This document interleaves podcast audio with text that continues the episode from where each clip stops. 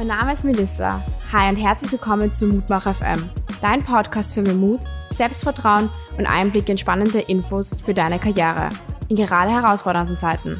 Auf Mutmach FM präsentieren wir euch regelmäßig Gespräche und persönliche Eindrücke in die Karriere unserer Gäste aus Wirtschaft, Politik und Gesellschaft. Wir sind für euch da.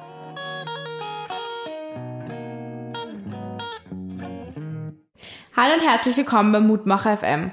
Heute zu Gast haben wir Peter Patak, Gründer von Regionalis bei uns. Hallo und herzlich willkommen. Schön, dass du heute bei uns bist. Hallo, freut mich, dass ich heute da bin. Gleich zum Einstieg ähm, eine Frage. Könntest du unseren Zuhörern und Zuhörerinnen mal kurz erklären oder erzählen, was es Regionalis und was macht ihr genau? Ja, sehr gerne.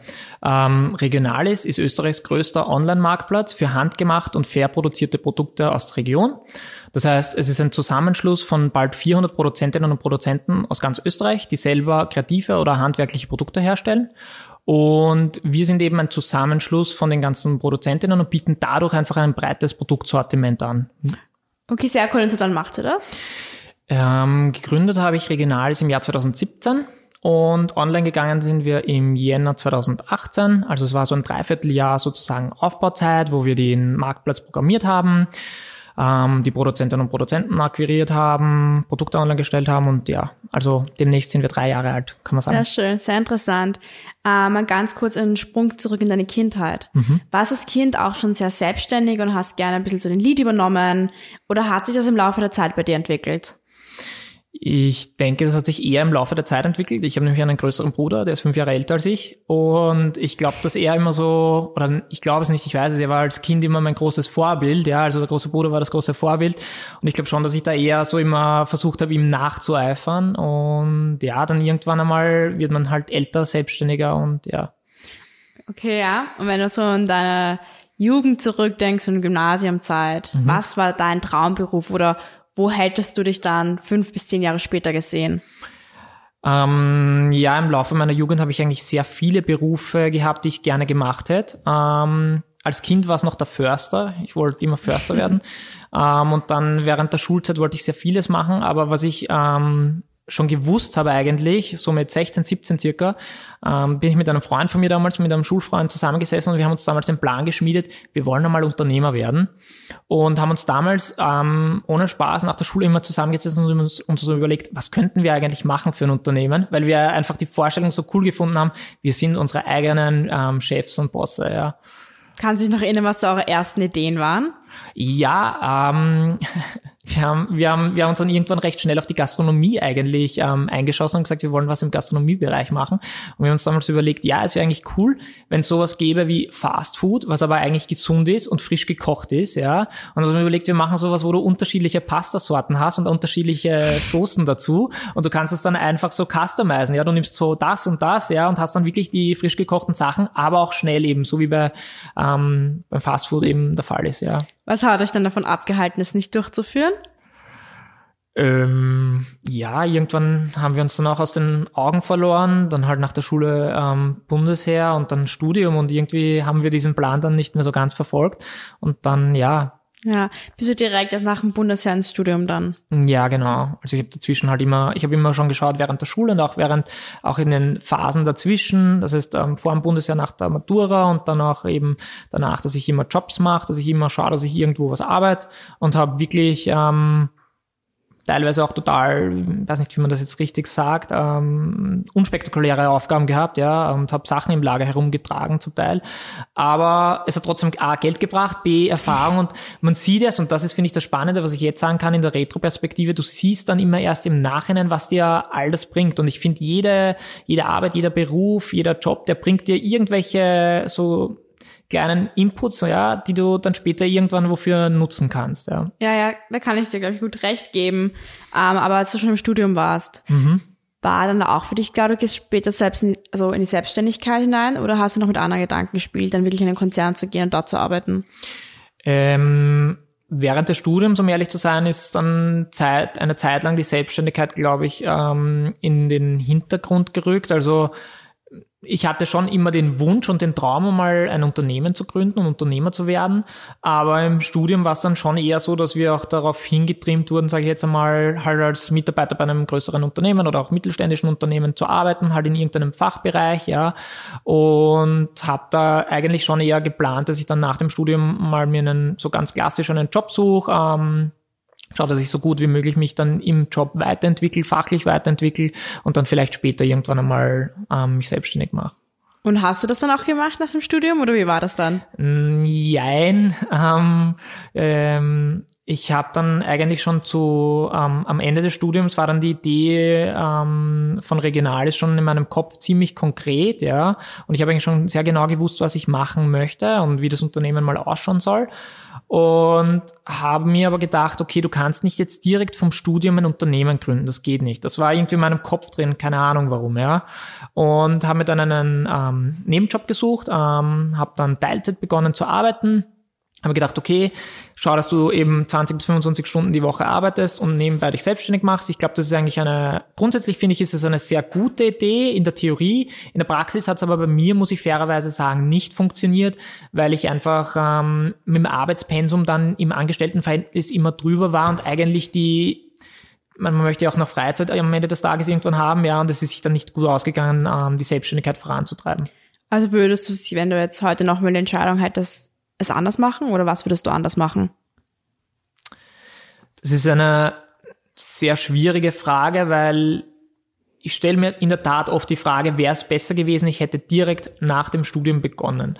Auf der anderen Seite muss ich sagen, wenn ich mir jetzt anschaue, meine beiden Geschäftspartner, sprich unser Team, ja, das sich geformt hat, das hat sich eben deswegen ergeben, weil wir uns eben zu den Zeitpunkten getroffen haben, gesagt haben, okay, machen wir das gemeinsam. Und es hat sich eigentlich alles sehr gut gefügt, sage ich jetzt einmal. Ähm, ja, ich, ich kann es leider wirklich nicht so Nein, ganz sagen. Eine, ja, ja, es ist schon eine gute Antwort. Und wenn du jetzt heute nochmal 18 Jahre alt wärst, welchen Tipp würdest du dir geben?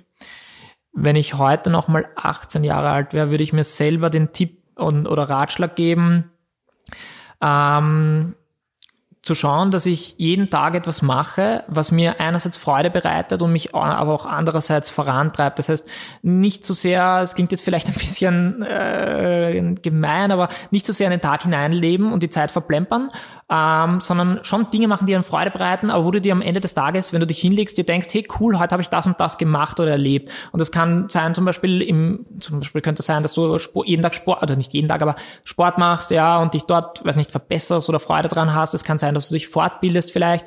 Ich habe zum Beispiel auch ähm, nach meinem Studium, weil ich mir gedacht habe, ich muss programmieren können, ja, habe ich selber begonnen in meiner Freizeit dann ähm, online mir Programmieren ein bisschen beizubringen. Ja, ich muss gestehen, ich habe alles verlernt und ich kann es nicht mehr. Aber ich habe zumindest es einfach versucht und ich glaube, und das ist wahrscheinlich ist das der bessere Ratschlag, man kann selbst sehr sehr viel machen und erreichen. Man muss es halt, so blöd das klingt, einfach nur tun und starten, loslegen. Ja, also das ist glaube ich der wichtigste Ratschlag, wenn ich jetzt zurückgehe. Lege einfach los und mach. Ja, es ist, glaube ich, ein sehr guter, ein wichtiger Tipp für junge Leute, weil oft wartet man doch ab und denkt sich, ach, morgen ist ein besserer Tag. Mhm. Schon nicht der beste Tag heute, um zu starten. Ja. Ähm, und jetzt auch nochmal kurz zu Regionalis oder mhm. beziehungsweise junge Menschen setzen sich auch immer mehr für Nachhaltigkeit und Regionalität an. Mhm. Wie war das bei dir früher? Hast du dich im jungen Alter schon für die Themen interessiert oder was ist bei dir zum Beispiel im Einkaufswagen gelandet? Hast du darauf geachtet, nachhaltig und regional einzukaufen? Ähm, um ehrlich zu sein, nein. Ähm, was immer schon für mich wichtig war, und ich glaube, da sind meine Eltern daran im positiven Sinn schuld, ja, weil meine Mama ist Werkerin und mein Papa hat auch in der Freizeit sehr gerne immer mit Holz gearbeitet. Und mir hat das immer extrem gut gefallen, wenn ich entweder mit meiner Mama was quasi basteln habe können, ja, oder auch mit meinem Vater gemeinsam etwas ähm, herstellen oder produzieren habe können, sprich handwerklich was tun. Also das hat mir immer schon sehr viel Freude bereitet. Und ähm, beim Einkaufen war ich früher sicher nicht ähm, so nachhaltig, wie ich jetzt bin. Also mit 18, 19, ja, habe ich, ähm, war Shoppen sicher jetzt nicht jetzt im sehr exzessiven Bereich, aber war schon so eine Art, äh, ja, am Wochenende, Samstag, ja, gehst halt mal einkaufen, ja. Ähm, das mache ich heute zum Beispiel nicht mehr, ja. Und im Nachhinein, ich will nicht sagen, ja, oh ja, wahrscheinlich schäme ich mich ein bisschen dafür, wie viel unnötiges Klumper ich gekauft habe, ja. Klingt jetzt blöd, aber früher habe ich mir nicht darüber Gedanken gemacht, zum Beispiel, woher kommt dieses T-Shirt oder dieses Hemd, ja. Woher kommt diese Jeans, ja. Brauche ich überhaupt drei, vier, fünf Jeans im Kasten oder nicht, ja. Weil, wenn es mir gefallen hat, ja, dann habe ich halt, und ich habe es mir, sofern ich es mir leisten habe können, durch die Nebenjobs, dann habe ich es mir gerne gekauft. Ähm, das sehe ich heute komplett anders. Aber natürlich, ich war jünger, ich habe die Welt einfach anders mhm. betrachtet, ja. Und wo kaufst du heute deine Kleidung an? Zum Beispiel Tipps für die jungen Leute, die uns heute zuhören. Ähm, du wirst jetzt lachen, ich kaufe mittlerweile sehr, sehr selten Kleidung, weil ich ähm, teilweise Sachen habe, die zehn Jahre oder so alt sind. Aber ich denke mal halt, solange die Sachen noch gut sind, schaue ich, dass ich sie austrage, außer sie sind jetzt komplett zerrissen, ja.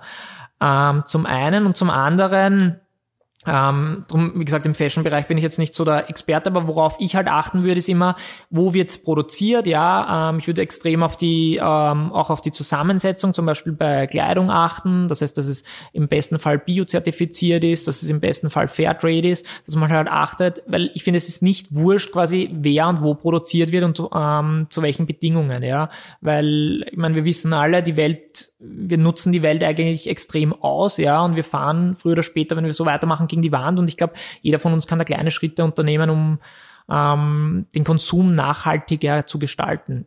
Ich glaube, das Regional ist sicher auch ein guter Platz, ja. um nachhaltiger einzukaufen. Mhm. Du hast ja gesagt, die Idee von Regional, das war bei dir schon nach dem Studium da oder während des Studiums, Ende des Studiums. Mhm. Wie kam es überhaupt zu der Idee? Was war dein Anliegen, als du auf die Idee von Regionales gekommen bist? Ja, das, da haben eigentlich zwei Faktoren sehr stark ähm, zusammengespielt. Zum einen war es so, dass mein Papa, als er in die Pension gekommen ist, hat er ähm, in seiner Freizeit Holzkrippen gemacht, so Weihnachtskrippen, und hat sie damals im ganzen Freundes- und Bekanntenkreis ähm, immer nur verschenkt.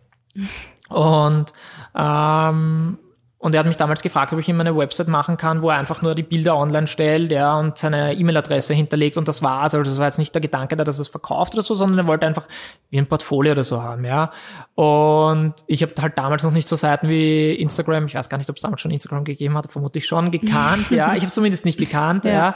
Und dann haben wir gedacht, ja, eigentlich mm, kann man sicher machen, ja. Und gleichzeitig bin ich damals mit meinem Bruder sehr gerne auf diese ganzen Kunst- und Designmärkte ähm, gegangen und ich habe es einfach total cool gefunden, wenn du dort halt die Produzentinnen und Produzenten kennenlernst, siehst, wer hinter den Produkten steht, siehst, was sie machen, siehst, wie sie für die Sache brennen. Und es ist aber dann im Nachhinein eigentlich oft sehr schwer, wenn du dir jetzt keine Visitenkarte oder so mitgenommen hast, die dann noch zu finden, ja.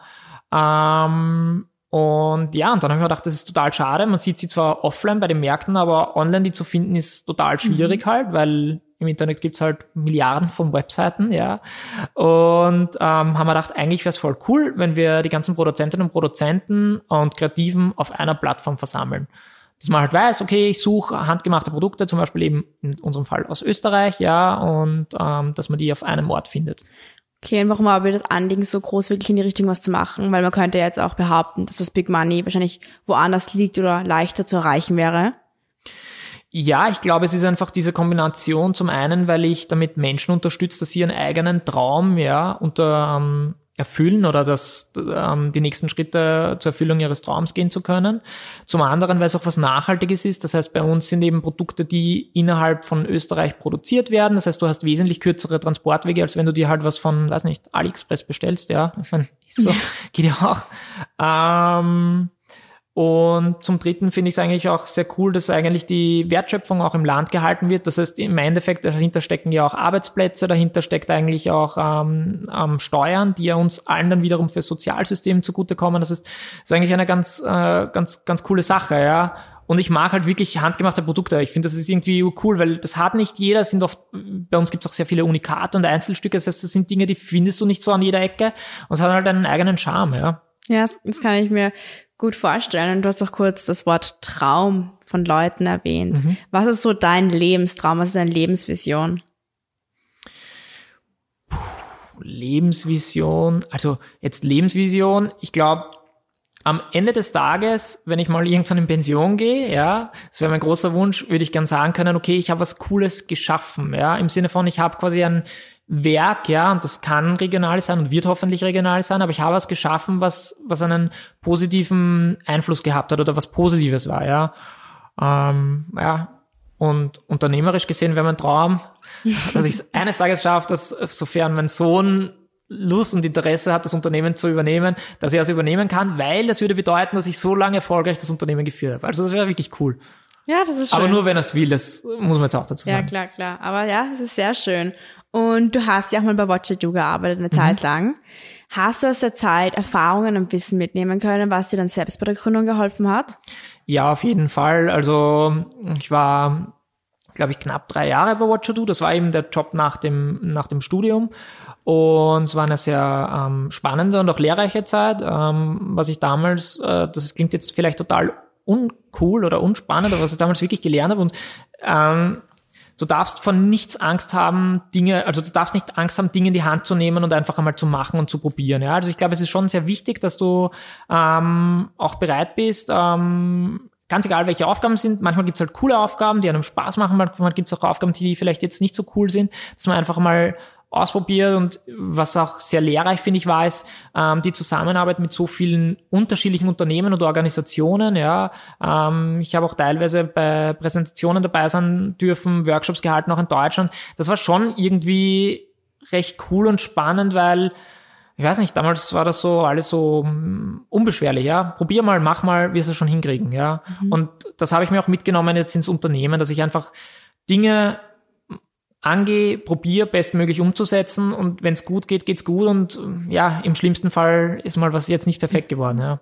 Ja, das ist eigentlich ganz interessant. Wie geht man eigentlich mit Rückschlägen um oder wie gehst du mit Rückschlägen um? Das passiert ja alltäglich, vor allem im Unternehmertum. Kann ich mir vorstellen, dass am Anfang, weil ich kann aus eigener Erfahrung sagen, dass es oft bergauf geht, aber sehr schnell nochmal bergauf, äh, bergab mhm. und dass Sachen anders laufen, als man sich vorstellt. Und wie bist du da mit Rückschlägen umgegangen oder wie gehst du heute noch damit um? Ja, ich denke, es ist extrem wichtig. Also wenn man, wenn man ein Unternehmen gründet, ja, oder gründen möchte, glaube ich, muss man einerseits ähm, bereit sein oder sie muss sich bewusst sein oder sollte sich bewusst sein, dass man mit Beharrlichkeit an die Sache geht. Ich finde, das ist eine extrem wichtige Sache, ja, weil ähm, die Dinge passieren nicht von heute auf morgen, sondern das sind immer wieder viele, viele ganz kleine Schritte, also wirklich Minischritte, das kann ich auch sagen. Ich habe mir gedacht, dass Regionals viel schneller ähm, dort ist, wo es jetzt ist, ja, und ich bin sehr glücklich, dass ich jetzt da bin, wo, wo wir sind.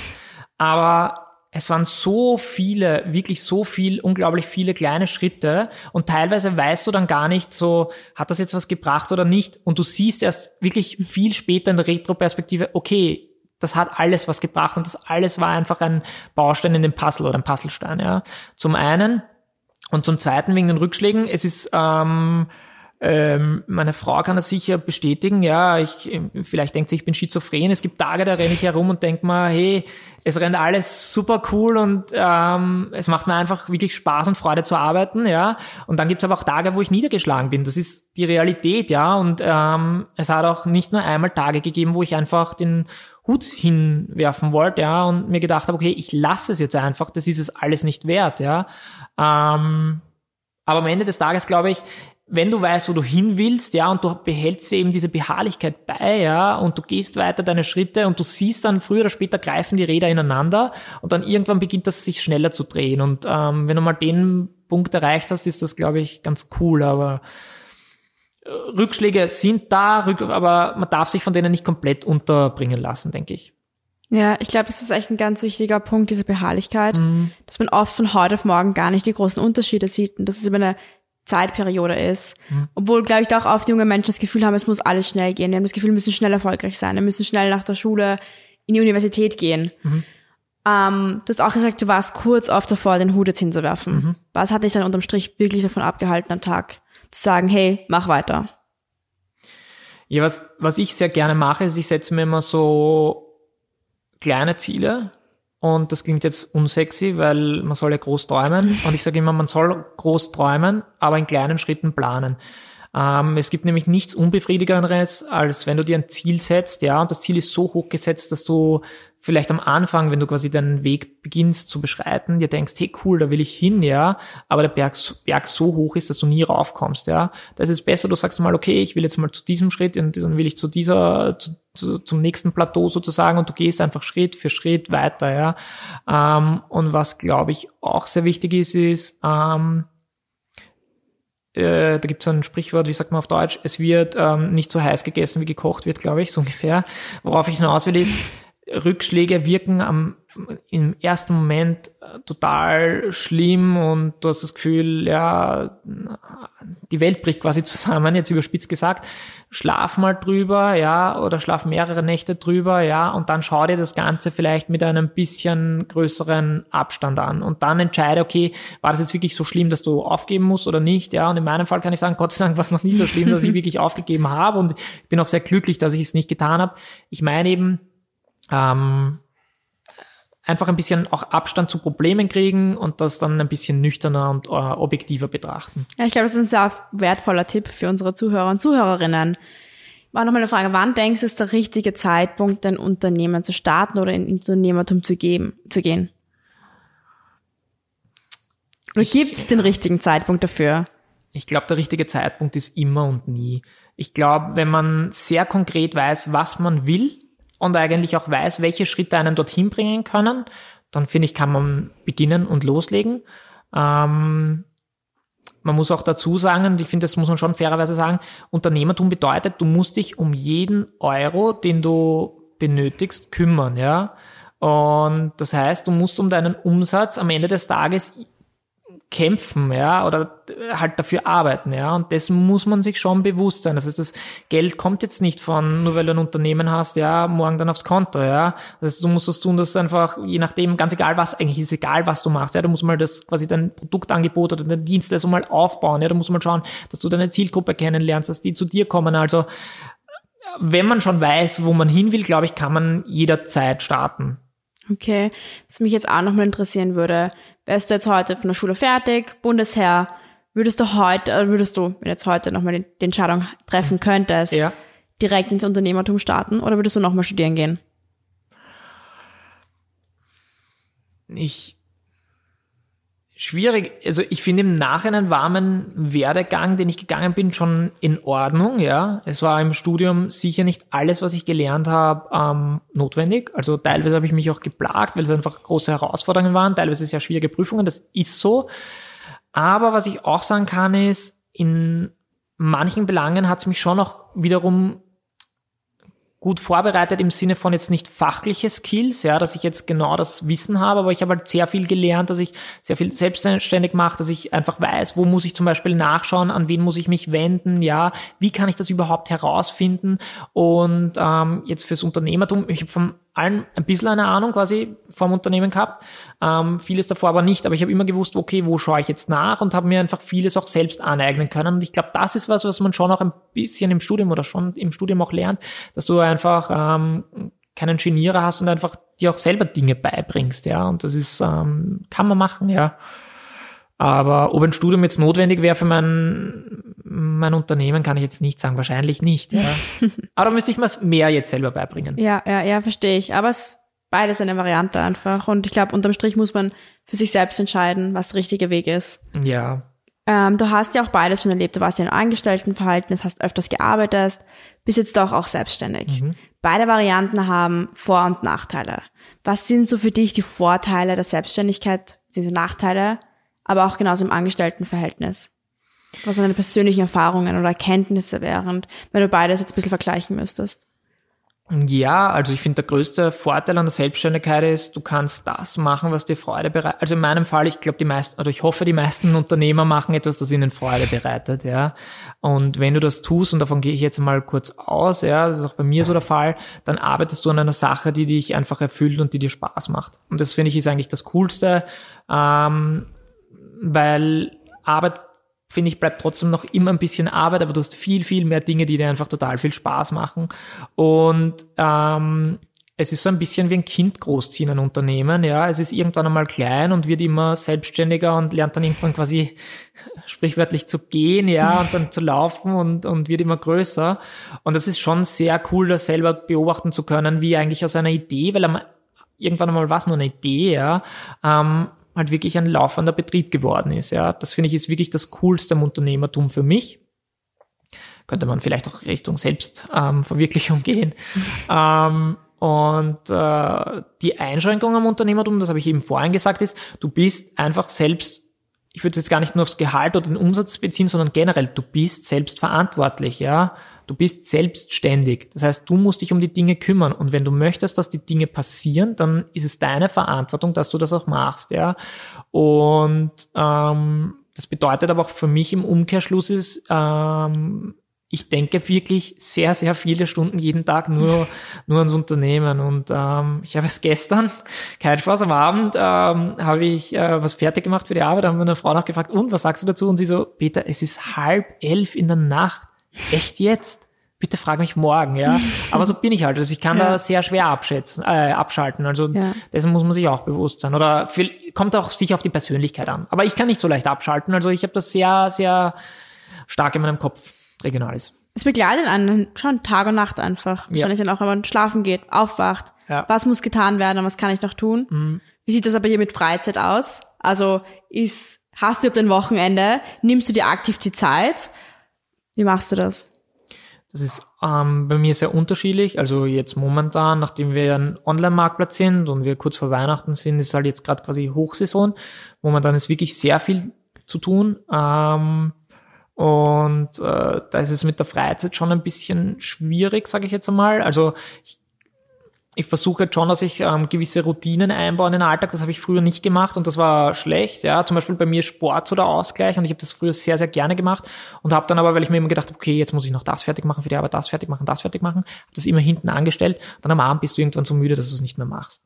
Und ich habe jetzt wirklich versucht, dass ich auch immer wieder ähm, zum Beispiel zwei, dreimal die Woche, zum Beispiel in der Früh gleich als erstes noch vor dem Frühstück zum Beispiel Sport mache, damit ich quasi positiv in den Tag starte, für mich auch persönlich was gemacht habe, weil ich glaube auch, ähm, je glücklicher und zufriedener du bist, desto besser kannst du auch arbeiten, ja.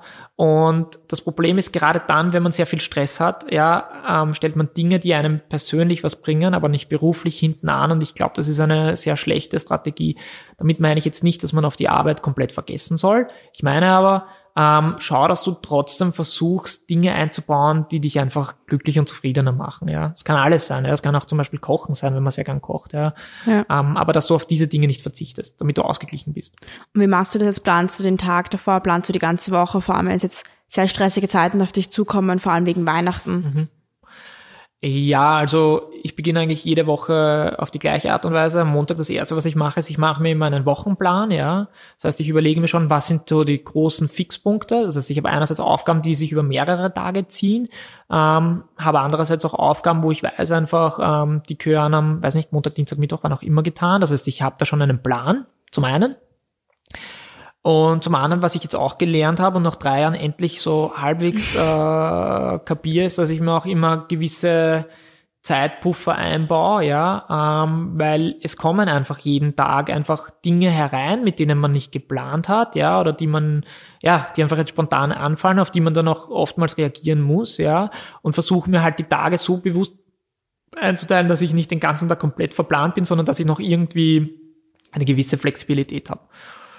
Okay, ja, es ist, glaube ich, sehr wichtig. Ja. Er braucht wahrscheinlich auch Zeit, um sich anzugewöhnen. Ja. Eine Balance zu finden oft. Genau. Ja, und jetzt auch mal zurück zu Regionalis und mhm. wir befinden uns ja gerade in einer globalen Krise. Mhm. Wie hat das oder wie hat das Regionalis beeinflusst? Ähm, für Regionalis war dieses Jahr eigentlich ein sehr gutes Jahr. Ähm, so schlimm die ganze Corona-Pandemie ist, ja, ähm, hat es halt für uns den Vorteil gebracht, dass E-Commerce Gott sei Dank weiterhin funktioniert, ja, und wir eigentlich mittlerweile, also wir haben einen extrem großen Zulauf an Produzentinnen und Produzenten gehabt, ähm, haben eine enorme Steigerung auch gehabt vom Produktsortiment und es war für viele Produzenten einfach so der letzte Strohhalm, an den sie sich geklammert haben, dass sie noch ähm, trotzdem den Vertrieb aufrechterhalten können, weil halt die ganzen physischen Märkte leider weggebrochen sind. Das heißt, ähm, es war auch für mich ein total, also ich habe es heute in der Früh eine E-Mail gekriegt von einer Produzentin, die hat mir die voll liebe E-Mail geschrieben, wo sie geschrieben hat, ja, sie ist so glücklich, dass sie uns entdeckt hat, ja, ähm, weil sie hat sich das denkbar ungünstigste Jahr ausgesucht, um selbstständig zu werden. Sie hat recht, leider.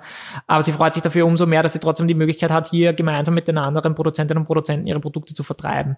Ähm, also ich glaube, es ist, es, es hat sich jetzt einfach die Vorarbeit, also das ist auch sowas, worüber wir vorhin gesprochen haben. Ich meine, wir haben jetzt schon vor Corona zwei, über zwei Jahre eigentlich Regionales online gehabt, haben schon davor ein ähm, immer besseres Angebot und so gehabt und immer mehr Zuspruch. Aber jetzt auf einmal beginnen auch die Menschen umzudenken, hey, es ist nicht egal, wo ich meine Produkte bestelle und hey, eigentlich ist schon cool, wenn ich bei kleinen Betrieben bestelle, weil das sind halt Leute wie du und ich, die vielleicht was selbstständig machen, ja, und die vielleicht im, in derselben Stadt, im selben Dorf oder im selben Bundesland leben, ja, und die, die auch von, von ihrem Unternehmen leben, ja. Ähm, ich finde es sehr schön, weil eigentlich bist du in dem Jahr als Winner ausgestiegen, aber eigentlich auch die ganzen Produzentinnen und Produzenten, die bei euch sind, die ihr unterstützen konntet während dieser Krise. Ja, also als Sieger, da sind sie wahrscheinlich trotzdem nicht ausgestiegen, ja. weil physische Märkte schon noch sehr gut funktionieren, das muss man auch sagen.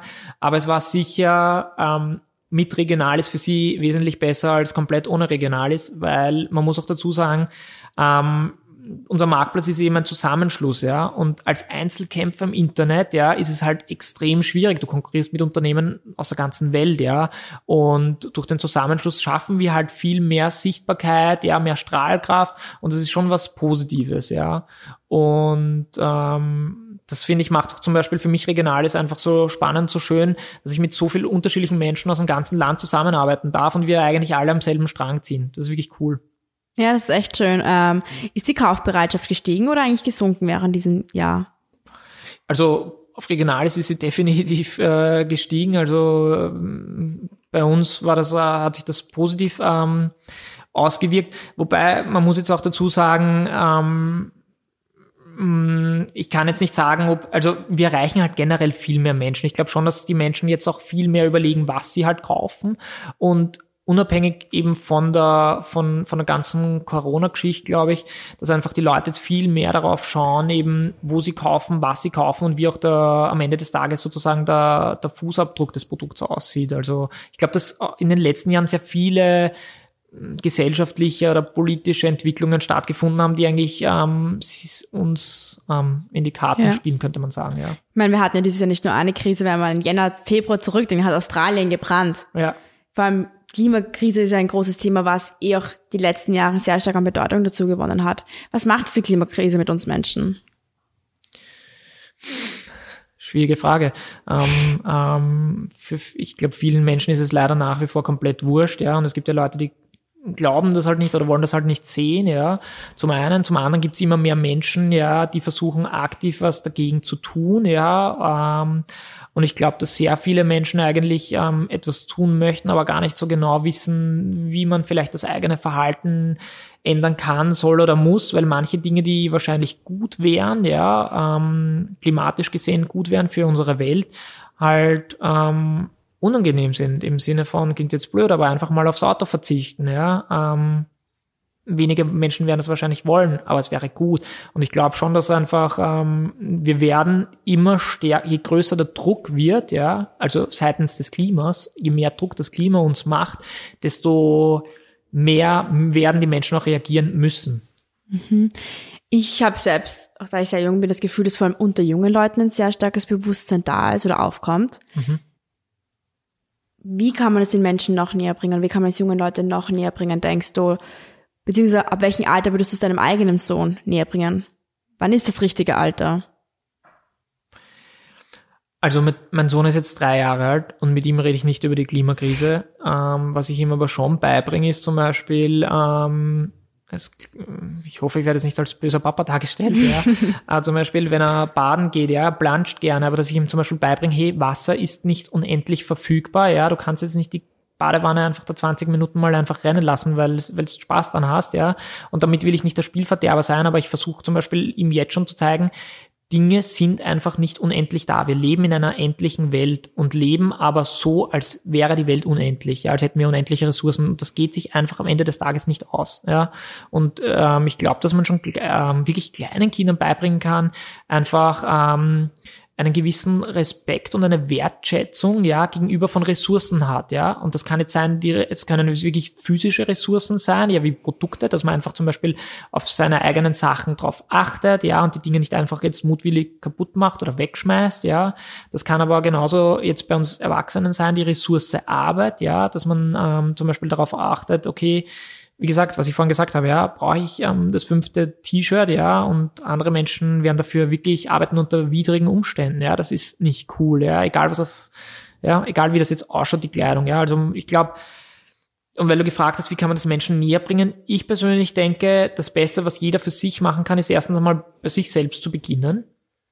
Und jeder, der für sich schon einen Weg gefunden hat, denke ich, sollte meiner, meiner Meinung nach die anderen Leute jetzt nicht belehren, sondern sollte einfach als positives Vorbild agieren. Ja, ich glaube, es ist viel besser, wenn du einfach Leuten zeigst, hey, so geht's auch, so mache ich das, ja, aber den anderen quasi Zeit und Raum lässt. Ja.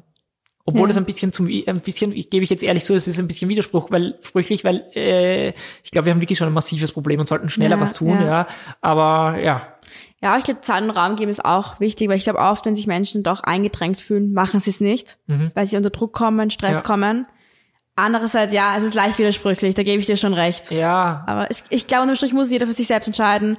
Aber mit gutem Beispiel vorangehen ist, glaube ich, immer gut, wenn man sieht, wie geht's noch oder ja. welche Möglichkeiten habe ich noch, es anders zu machen. Ja.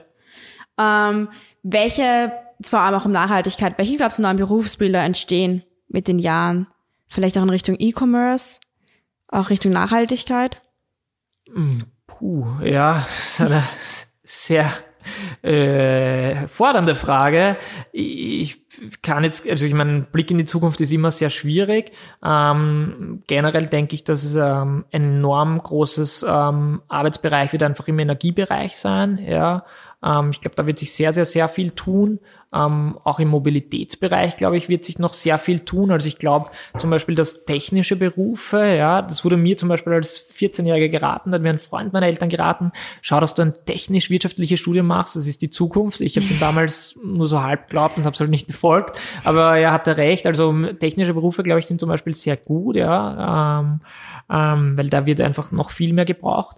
Generell halt das Thema Digitalisierung. Ich glaube, dass es ähm, die Digitalisierung bietet extrem viele Vorteile. Ja, ähm, ist auch zum Teil sicher auch ressourcenschonender. Ja, bestes Beispiel jetzt, ja, ich meine, die Post wird jetzt böse sein, wenn ich das sage, aber eine E-Mail, ja, ist sicher nachhaltiger jetzt als, als Briefe zu schicken, die man vielleicht nur, oder Rechnungen zum Beispiel, ich kann mich noch erinnern, früher hast du jede Rechnung per Post bekommen, jetzt nicht mehr, ja, also man kann schon noch über, und ich meine, das ist jetzt total simpel, ja, was ich sage, aber ich glaube auch, dass in dem Bereich einfach sich sehr, sehr viel tun wird.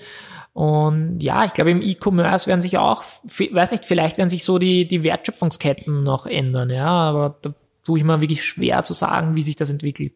Ja, ja. Wüsste ich, würde ich was in die Richtung machen. Hm? Wüsste ich, würde ich ja was okay, wahrscheinlich ja, in die ja, Richtung ja, machen. Ja, ja, ja, ja, dann verstehe ich, aber schon eine gute Antwort. Du hast da einige Beispiele auf jeden Fall genannt womit hoffentlich unsere Zuhörer, Zuhörerinnen was anfangen können. Wir kommen jetzt auch schon gegen das Ende und ich hätte also zum Schluss äh, meine Bitte an dich, ob du für unsere Zuhörer und Zuhörerinnen noch mutmachende Worte hast. Ähm, ja, auch auf die Gefahr hin, dass ich mich wiederhole. Ich finde, ähm, das für mich das Wichtigste ist einfach, wenn du etwas machen willst, ja, dann tu's, leg los und ja, leg heute los, ja. Geh den ersten Schritt. Der erste Schritt kann ganz klein sein, mach einen Minischritt, aber mach den Schritt und bleib dran, bleib am Ball und dann wirst du deinen Weg gehen. Danke für den super Tipp. Danke, dass du heute bei uns warst und bis bald. Ich habe mich sehr gefreut. Danke auch. Der Mutmacher FM Podcast wurde euch präsentiert von Watcher Do und der Standard.